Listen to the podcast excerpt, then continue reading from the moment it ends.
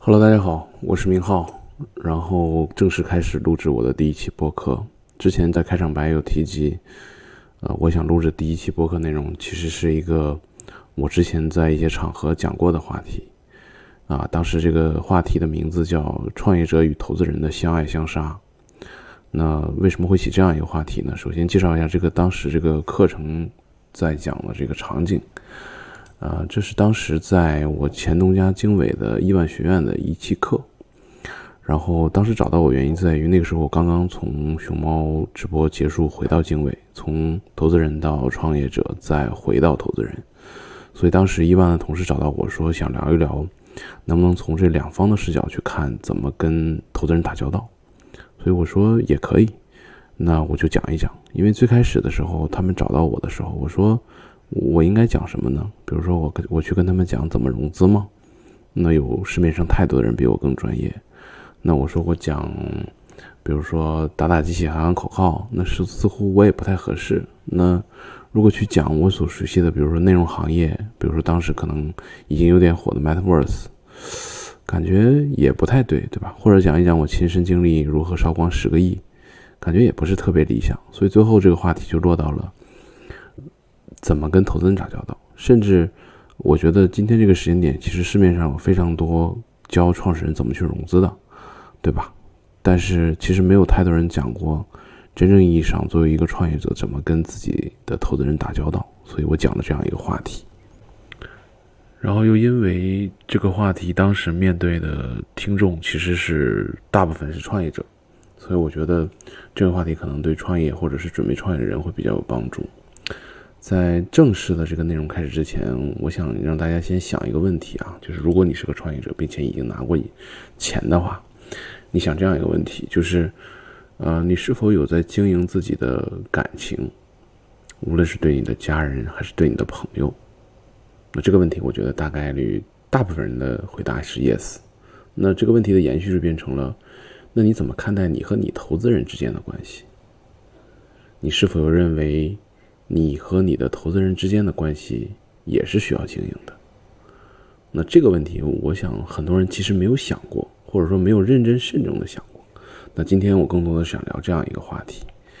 啊，作为一个两边都做过的过来人，跟大家聊聊这件事情，主要分四个板块。啊，第一个板块是到底是爱还是杀，对你的心态状态。第二个板块主要是讲，呃，投资人其实是一个代名词。那具体。你要跟哪些人打交道，对吧？那第三个板块就是你要打交道这些人的相处方式应是什么样的。然后第四个板块其实是我经历过的一些所谓的意外，因为如果你们双方一直都很好，对吧？你好，他也好，其实并不需要去考虑怎么相处，但很多时候会出现非常多的意外，就像家庭里面的丈夫跟妻子也会面临很多的生活中的意外一样。首先第一部分，呃，相爱相杀。我不知道大家延续刚才那个问题啊，如果你真的是一个拿过钱的创业者，你怎么看待你跟你的投资人之间的关系？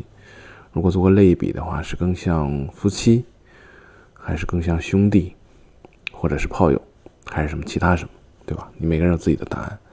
在我的角度来讲，我觉得首先你要认清楚，这是一份非常长期的关系，因为短则两三年，长则可能超过十年。你的投资人投了你的公司，你们就要一起走下去。这过程中当然一定会有开心，也一定会有争吵。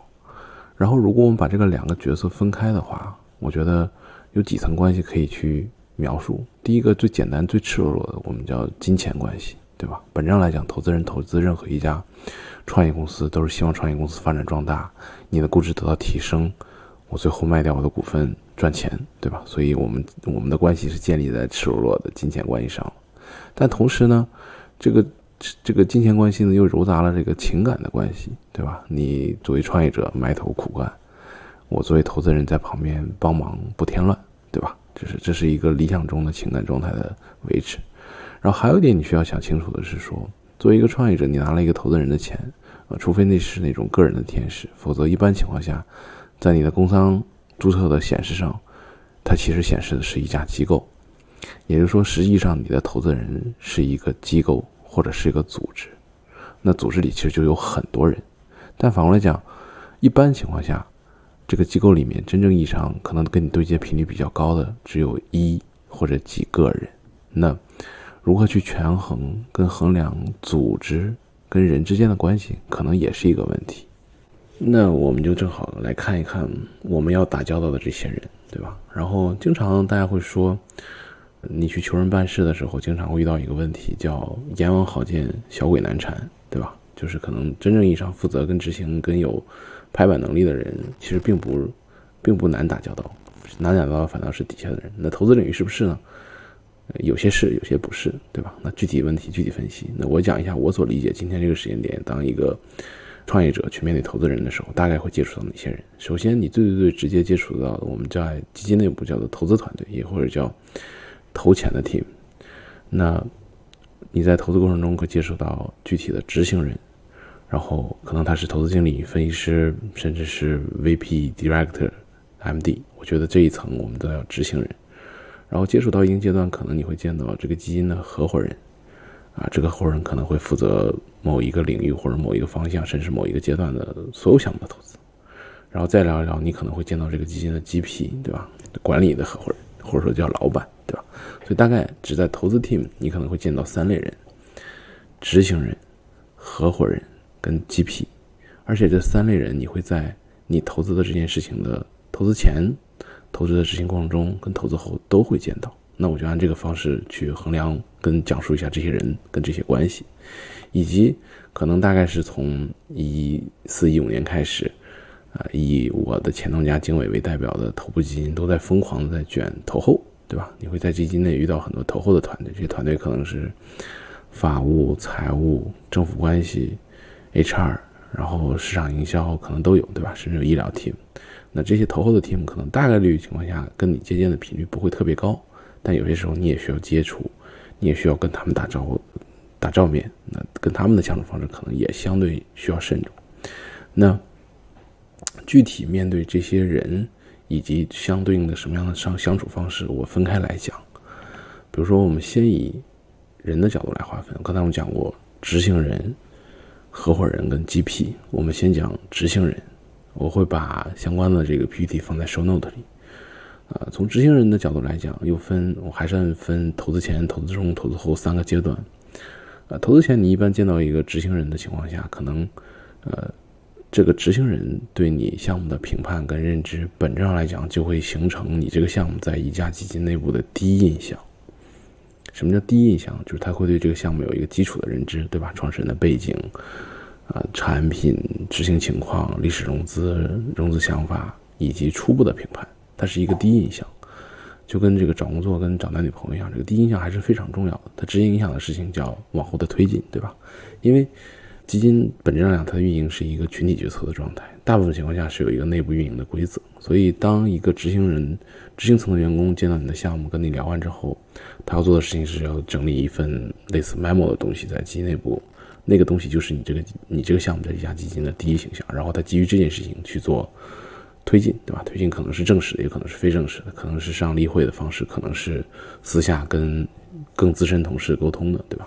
那这里面你跟一个执行层人的投资人去接触的时候，在投资前你需要做的事情是，你要相对明确的确认，他希望推进你的项目，因为就是我刚才讲过，基金内部分好几层的决策层，如果在第一面跟第一层。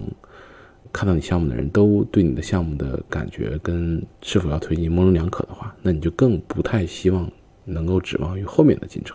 所以你要保证基本上百分之百确认他是愿意在基金内部推进你的项目的，对吧？然后我们进入到第二个阶段，就是投资过程中，如果他真的愿意推进，并且相对进入比较谨慎的阶段的时候，啊，执行人负责的事情是第一进度的把控，比如说你什么时候。需要跟他见第二面对吧？第二面聊什么，对吧？对一些细节的对接，聊产品，聊你的团队，甚至聊你的竞争对手，甚至要去做浅度的滴滴，对吧？这个我们叫进度的控制跟细节的把握。然后包括什么时候可能需要他去安排你去见这个基金内更高职位的人，合伙人也好，GP 也好。然后如果顺利的话，那过程中每一步的时间节奏、后续的安排都是应该这个执行人跟你沟通的。然后直到进入相对比较严肃的阶段，可能基金真的也差不多要投你，要给你发 term，那 term 上的很多的条款，本质上来讲，其实是执行人在把握的。那直到哪怕签了 term 进行 DD 进行尽职调查以及正式协议的签署，那这中间可能会有律师、有审计师、有第三方服务机构的进入，但是本质上来讲，在这个阶段，对你项目的第一执行人跟第一负责人还是这个执行的这个人，对啊。如果顺利的话，你真的拿到这家基金的投资的话，那大概率情况下，你在这家基金日后的投后工作中的很多平常接触到的，应该也是这个执行人，他负责的事情是跟你日常的沟通，微信、电话。会议之类的，对吧？然后可能定期的每个季度或者每半年要财务报表，要业务数据。然后同时，因为他可能这个人也是看这个行业比较多的一个人，他可能会有一些资源的对接。所以本身来讲，执行人在做在整个的投资前、投资中、投资后所做的工作是非常多的。啊，你不要因为一个人的 title 没有那么高而去，呃，鄙视或者是看不起一些从业者。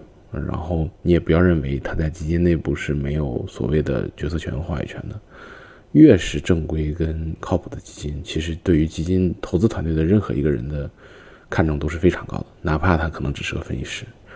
然后呢，我在这个 PPT 里面写了一个数字叫二十，这个数字代表什么呢？就是以我之前老东家的这个情况来看，我们这些偏执行层的员工，每个人同时在管的项目应该在二十个左右，也就是说。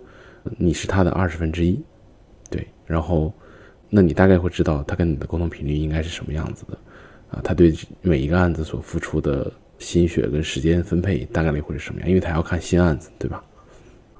说完执行人，我们说第二层级的这个合伙人，合伙人呢，应该是 VC 行业当中非常常见的一类 title，partner，对吧？然后。合伙人在各个基金内部承担的角色应该都是非常重要的，可能既有管理者，又有决策者，同时又有执行层的这多重身份。那对于一个创业者去见到一个基金的合伙人的时候，在投前、投中、投后的状态大概是什么样的？首先，在投资前，我是觉得大部分基金合伙人是分行业或者分板块或者分阶段的，所以你见到合伙人的时候，其实他的决策对于你项目本身的决策基本上等于核心决策，也就是说。GP 这一层，因为看的项目太多，覆盖东西太多，呃，其实并不是所有项目都一定是叫他们拍板。本身来讲，你是如果是一个垂类的项目，基金内的垂类的小组，就是你见到执行人加合伙人的态度，可能百分之九十就决定了基金的态度。所以，他会有一个叫核心决策。还有同时一点，又因为他是合伙人，他可能看的项目要更多，覆盖的领域可能要更广一点，所以他会进行横向的把握。什么叫横向的把握呢？比如说，一个很简单的例子。呃基金到底会不会投资竞争对手？啊，其实是会的。那当然，这个事情可能需要做一些内部的处理。比如说，你可能投了 A，那负责执行 B 项目的同样竞争对手的 B 项目的执行人可能就不能跟 A 是一样，但合伙人有可能是一个，所以他需要去横向把握很多这样的问题。但重要的是，他是那个最重要的决策人，也就是说，你的项目是否真正意义上能拿到这个基金的投资，在投资前，合伙人是很重要的。然后在投资过程中呢？刚才我讲过，其实很多的细节的工作是执行人来做的，那后人做的更多的是框架的确认，就是在一些核心跟比较纠结的时候的条款上，他可能会做一些确认。对，然后在这个过程中，其实如果不出现一些大的纰漏，其实你是不太需要去跟合伙人沟通太多的事情的。然后呢，在真的投资你的项目之后，你所属的这个板块的合伙人，其实重要的事情是可能成为你的董事。因为一般情况下，上董事会的应该都是合伙人为主了。那他既然是你的董事，那他最重要的作用可能就是在比如开董事会或者你们每年固定的去沟通的时候过程中，对你公司发展提出一些建议，或者是在战略选择过程中啊提供帮忙。这是我觉得，呃，合伙人这个角色应该承担的状态，以及怎么去跟这样的 level 的人去沟通。然后我同样列了一个数字是一百。这也是我老东家之前的差不多的状态，也就是说，基金内的这些合伙人们，每个人同时在管的案子可能是超过一百个的。也就是说，你从原来的执行人的二十分之一变成了一百分之一，那他同时要管，当然这一百个当中有特别好的，有特别不好的，他当然会有优先级跟倾向的选择。但是本质来讲，你是一百分之一，对吧？你知道他的时间分配应该是什么样，这是合伙人这个层级。然后是最后一个层级叫 GP，对吧？就是管理合伙人，就是老板。这个这个，有些项目其实，在投资前可能都不会见到老板，基金就决定投了。对吧？然后那为有些时候为什么还是会见到呢？我觉得老板在投资前解决的问题一般是核心的疑虑，因为至少我所熟悉的早期这个阶段，纯业务层的判断，其实在执行人跟合伙人这个 level 上，应该已经有大差不差的判断了。那最后还是让老板去把握一下，很多时候其实是执行人跟合伙人对于人，对于很多再高一级的事情的把握感没有那么强，所以希望老板们也去见一见。所以他在投资前，一般老板们跟你见的话，解决的是一些核心的疑虑。所以他问的一些问题，跟他关注的点，可能就是基金内部在做决策的时候所有疑虑的地方。那在投资过程中呢，基本上条款啊、谈判啊、滴滴啊这些事情，不太可能会有老板的参与，所以他就隐身了。然后在投资之后呢，我在这批列了个数字叫三百，也就是说，至少在我老东家的经验里面，几位 GP 每个人看我的项目超过三百个。他不太可能记得每一个项目的太多的细节跟状态，所以投资后的过程中，如果你需要跟一个你投资的投资人的 GP 去做沟通，我觉得怎么去用呢？就是我有个比喻叫核弹效应。打个简单的比方啊，这个比方其实或者这个例子之前很多人提过，就当年经纬投过理想，对吧？理想汽车，然后当年的电动车整个行业跟状态不像今天这么的确定。所以，其实这几家所谓的这个未来、理想、小鹏，在上市之前跟上市过程中，其实都遇到了很多的问题，跟某一些阶段非常的难。那理想也是，理想其实在产能爬坡那个阶段还没有上市，然后整个资本市场的环境变冷，然后它要电动车又需要又是一个需要非常多钱的行业，所以啊，理想在上市之前的最后一轮融资是特别特别特别难的。然后那个时候他就。理想就找到了当时我们经纬的 GP 张颖对张，然后对张首先帮他介绍了一些还有钱的基金们，一些国资啊，一些相关的钱，但那笔钱明显不够。然后理想也说，他也聊了一些市面上的常规的这些基金，发现大家都比较谨慎，也可能也比较难。但是公司那边对吧，在爬坡产能，在接生产线，很多的钱需要用，就是很紧张，很危险。然后这个时候呢，张颖就说。那没有办法，他给了一个建议，就是说你只能去找你最亲近的身边的有钱人了，啊，所以理想就去找了张一鸣跟王兴，所以其实理想上市一轮那轮最后的很大很重要投资人其实是美团的王兴跟张一鸣，然后最近也有新闻，美团的王兴在减持，对吧？即便减持了很多，还有很多就是那轮投进去的，那这种状态其实就是我所的所所说的核弹效应，就是在常规的业务、常规的理性的情况下，有很多事情你搞不定了。你可以去 GP 那试试这个这个试试运气，对吧？然后总结一下，就是三类三个层级的人：执行人、合伙人、GP。然后我对这三类人的沟通做了一个总结，对吧？首先，执行人我觉得是应该高频沟通的，啊，是超高透明度的，就是你可以跟他什么都谈，啊，战术层的探讨也可以，就是一些细节的打法，一些细分战场的选择，甚至招不招什么样的人，要不要哪个人，要不要开什么人。然后在这个报喜跟报忧的角度来讲，我觉得你可以跟他报喜，也可以跟他报忧。然后再跟他的沟通跟相处的方式来讲，我觉得可以处成兄弟。因为本质上来讲，他在啊，他是你在基金内部最应该跟对你最熟悉的那个人。合伙人这个层级呢，我觉得就是相对来说中频的沟通，然后相对高的透明度。然后跟他更多的沟通，我觉得应该是以阶段性里程碑为主的，因为毕竟，比如说他是你的董事，你们可能每个季度或者每半年要开董事会，这种每半年或者每个季度会有一些阶段性比较重要的事情，可以多跟他讲一讲，对吧？所以就是报喜半报忧，因为呃很多你看上去的优未必对于他而言是有多么的重要，所以。更多的去聊一些好的事情，有些时候可以拿来这些合伙人当当挡箭牌，因为他这个行业可能也做了很多的项目，看了很多的项目，在很多项目当董事，有很多的所谓行业资源，很多时候有很多事情你可以拿他来当，因为他毕竟是你的董事，对吧？然后 GP 这一层，我觉得他跟的沟通是相对低频的，然后那低频就代表着你也可以跟他，你也没有那么多机会跟他聊很多很细节的问题，所以你跟他的沟通是偏低透明度的。但有些时候，你可以跟这些老板们谈谈诗和远方，对吧？战略与梦想，啊，尽量报喜不报忧，甚至报一些大喜。然后最后作用就是刚才我讲过，当核弹来用。啊，以上呢就是简单的归纳一些怎么去跟基金内部各个层级人在各个阶段去打交道、去沟通。当然，这是可能只是我的个人经验跟我所经历的这些基金的状况。那一家之言，兼听则明。然后下面进入这个这个相对内容单跟比较多的内容，就是我们是怎么解决那些意外的问题。下面讲不讲那些意外，对吧？我觉得意外可能又分三个层级：主动的意外、被动的意外跟黑天鹅。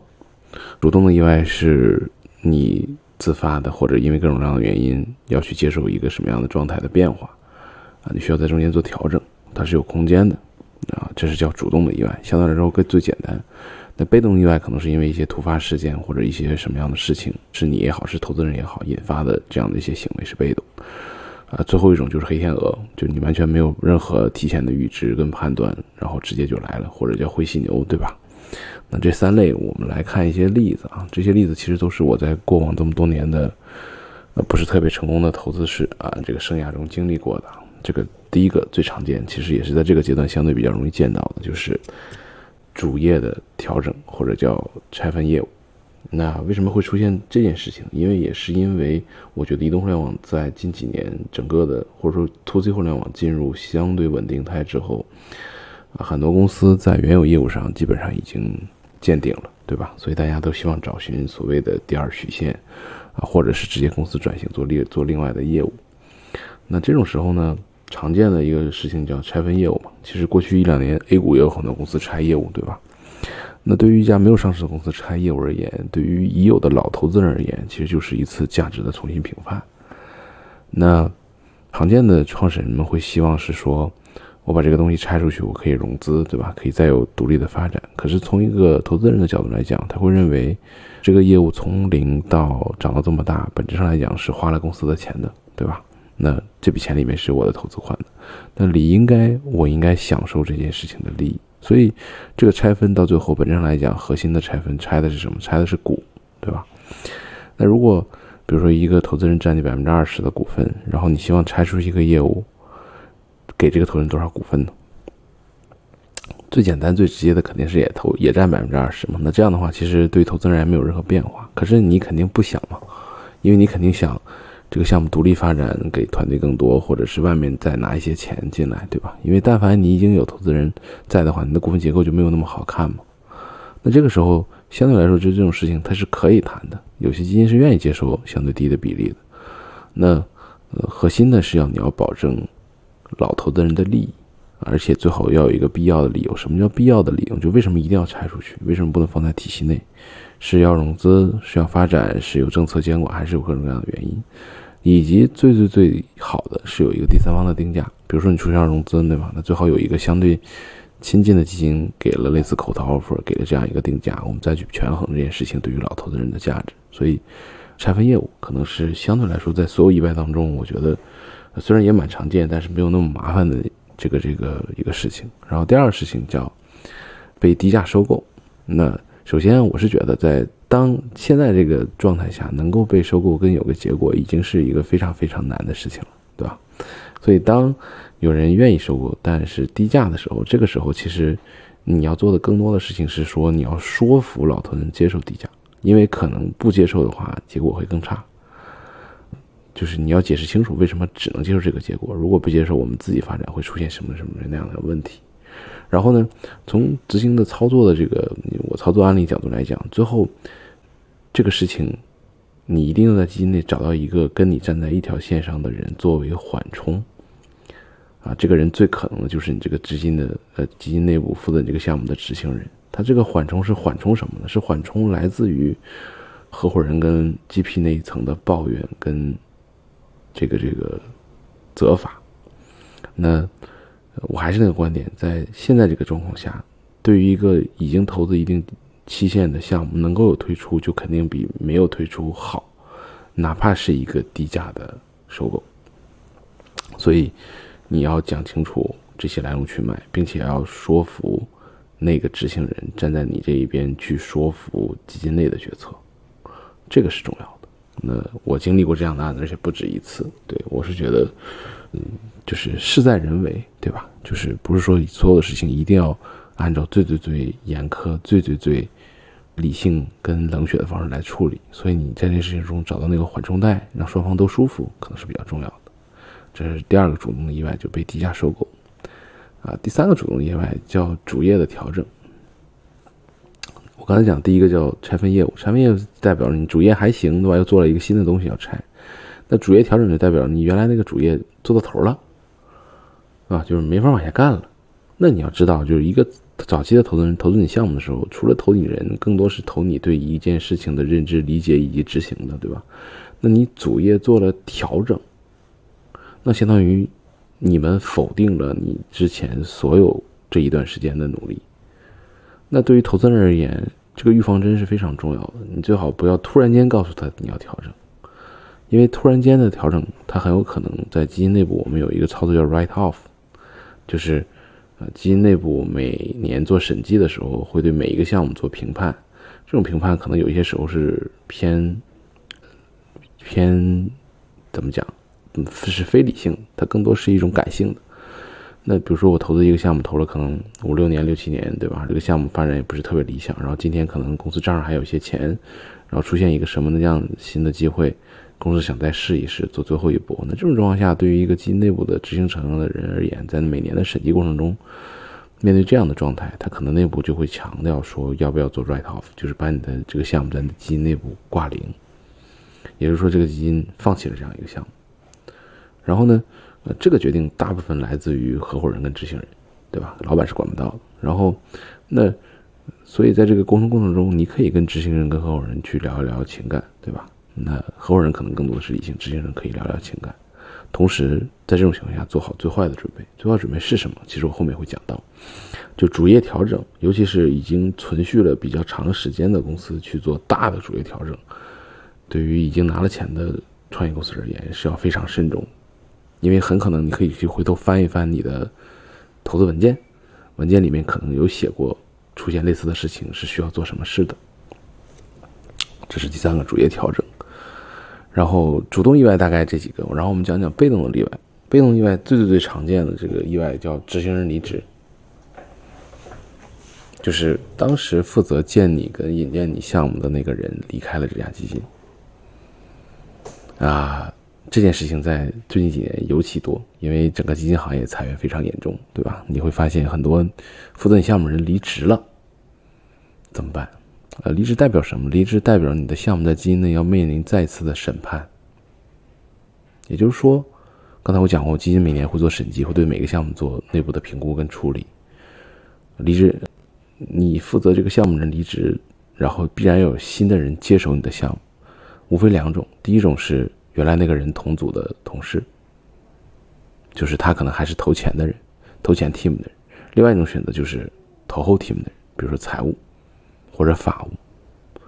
无论是投钱的人还是投后的人，对于新接手的人而言，你都不要对他有太大的期望，因为本质来讲，这件事情是一个他被委派的任务。对，然后呢？那这个这个那那怎么做呢？就是就这种被动的意外，你也没办法改变什么，对吧？你只能听从基金内的安排，因为你反过来你也没有做错什么，所以用一个我的钱老板也经常讲的一句话，就自强则万强吧，对吧？你做好，自然负责接受你项目的人会对你更上心；但你做不好，那就对吧？那就大家都憋着吧，对吧？这是第一种被动的意外，叫执行人离职，我觉得是一种最最最轻微的意外。第二个意外叫回购，那。这件事情其实是可以，甚至可以单独讲一期的。那最近几年特别多的创始人变成了所谓的老赖，对吧？那为什么会变成老赖？除了常规的你业务本身欠的钱之外，基本上有很多，嗯，很多官司你会发现是基金在一个投资人在告一个创业公司的 CEO，那源头大部分来自于这个回购的条款。那你如果拿过投资人钱，你大概知道回购是一个什么样的条款。回购就是这样一个条款，它会在投资协议里面约定，比如说未来如果五年或者几年你没有上市或者退出什么样的，投资人是有权要求公司或者连带创始人去把投资人的股份以每年一个什么样的利息的方式回购掉的。这件事情为什么在可能五年之前没有那么多？原因其实特别简单啊，你看刚才这个条件，就是说它的回购价格一般是按年化，比如说百分之八的单利计算的。也就是说，比如今天是你的 A 轮投资者，我投你一笔钱，你发展发展发展发展，然后五年之后，我有权要求你按每年年化百分之八把我买回去。可是问题在于，几年之前很多项目发展非常快，对吧？在遍地都是机会的年代，你可能第一年融完 A 轮，第二年就融 B 轮，然后融 C 轮，你每轮的价格可能翻了几番，对吧？你已经五年过去，虽然可能没有退出，但你公司估值可能已经涨了一百倍了。我一块钱已经变成五十块、七十块了，我怎么可能让你一块几的给我买回去呢？对吧？所以这是第一。第二就是说。相对来说，可能大家对在前几年，大家对未来的期待还是比较乐观的，对吧？大家还是觉得可以在等等你上市或并购这样的推出，所以发起回购的事情比较少。再加上可能之前的美元基金体系里面回购的条款跟回购的比例，跟回购的要求跟人民币体系不太一样。可是这几年随着啊国资对吧，人民币基金的 LP 的变化，包括对风险的承受的忍耐程度等等各种各样的原因，你会发现回购条款越来越严格。也有近几年也有很多的讨论，然后创始人会说，这这还是风险投资吗？这不就是债吗？对吧？那在国内，名股实债的事情是非常多的，对吧？然后我先说，如果发生回购的话，会有什么样的状况啊？就是，啊，它是会是一个连锁反应的导火索，因为但凡有一家投资人提出回购，其他所有你在的投资人都会在内部去评评。去评价，或者说在内部去审议一下，是否他们也要发起回购。因为一般回购条款是按，比如说每轮都会有嘛，它的每一年的周期是不一样的。可能 A 轮的 A 一，也就是 A 轮的第一个投资人发起了，那同时 A 轮的其他投资人也要去评判要不要发起。然后呢，你要知道，在回购一旦发起的那个当下，你会见到投资人最冷血的一面，因为他既然发起了回购，就代表着他一定是要把钱拿走，他不在乎收益，不在乎什么其他的事情的。然后同时在回购的过程中，你也会发现，你也要分得清楚有哪些人是站在你这一边的，有哪些基金是站在你这一边的，然后有哪些人是马上也也一样会走的。那大部分时候大家都会走的，因为为了所谓的尽职，啊，为了负责，为了各种各样的原因。然后，那你如果有钱，那当然所有事情都可以解决，但大部分情况下是没有的，对吧？无论是公司还是你个人都没有这个钱，那怎么办？第一种叫我们叫资源交换或者硬扛，对吧？为什么那么多老赖啊？硬扛的结果。然后呢，在这件事情上，我我可以多讲一点数据的情况，就是啊，国内服务于这些 VCPE 最多的一个律所叫汉坤，啊，汉坤每年在大概七月份左右的时候会出一个报告，这个报告呢就是去统计他们经手的过去一年所有的 PEVC 的条款的统计。对吧？这个报告最新一版的在二零二三年七月份发布了。我找了一下其中关于回购的这个描述，大家可以看这几张图。第一张图，第一张图是关于回购条款是否会有啊？无论是人民币投资还是美元 VC 投资啊，在汉坤所经手的所有案例当中，有超过百分之八十七的项目都是有回购条款的。那境内更多一点，境内超过百分之九十，就人民币基金投资，你去拿人民币投资 VC 的钱。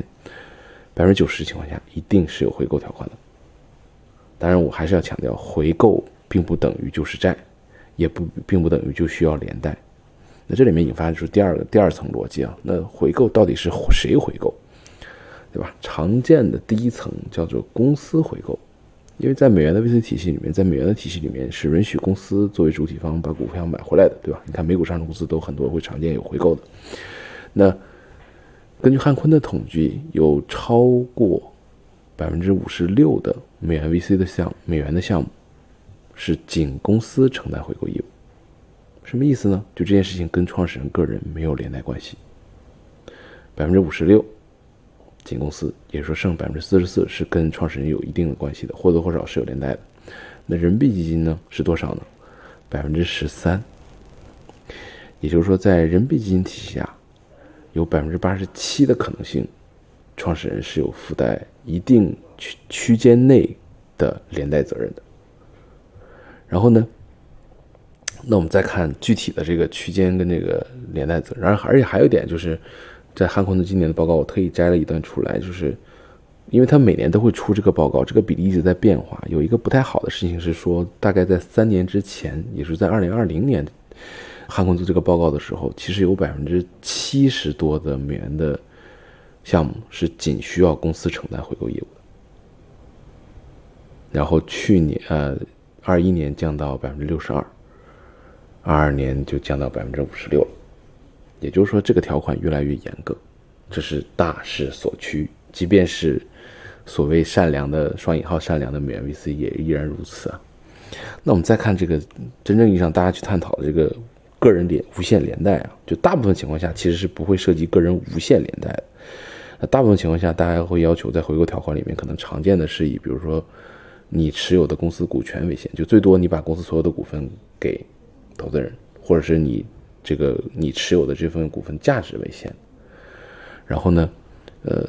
不太会涉及到你个人的，比如说你的家庭、你的房子、你的生活这些钱，但是有多少比例涉及呢？这个韩国也有统计啊，呃，美元大概有百分之二十点九七，就二十一，然后人民币大概是百分之二十五，也就是说，大概有四分之一到五分之一的情况下，你的投资的条款里面是有大家狭义上的叫个人无限连带责任的，这个不是。孤立哦，不是说很少见，是其实是比较常见的，就百分之二十到二十五。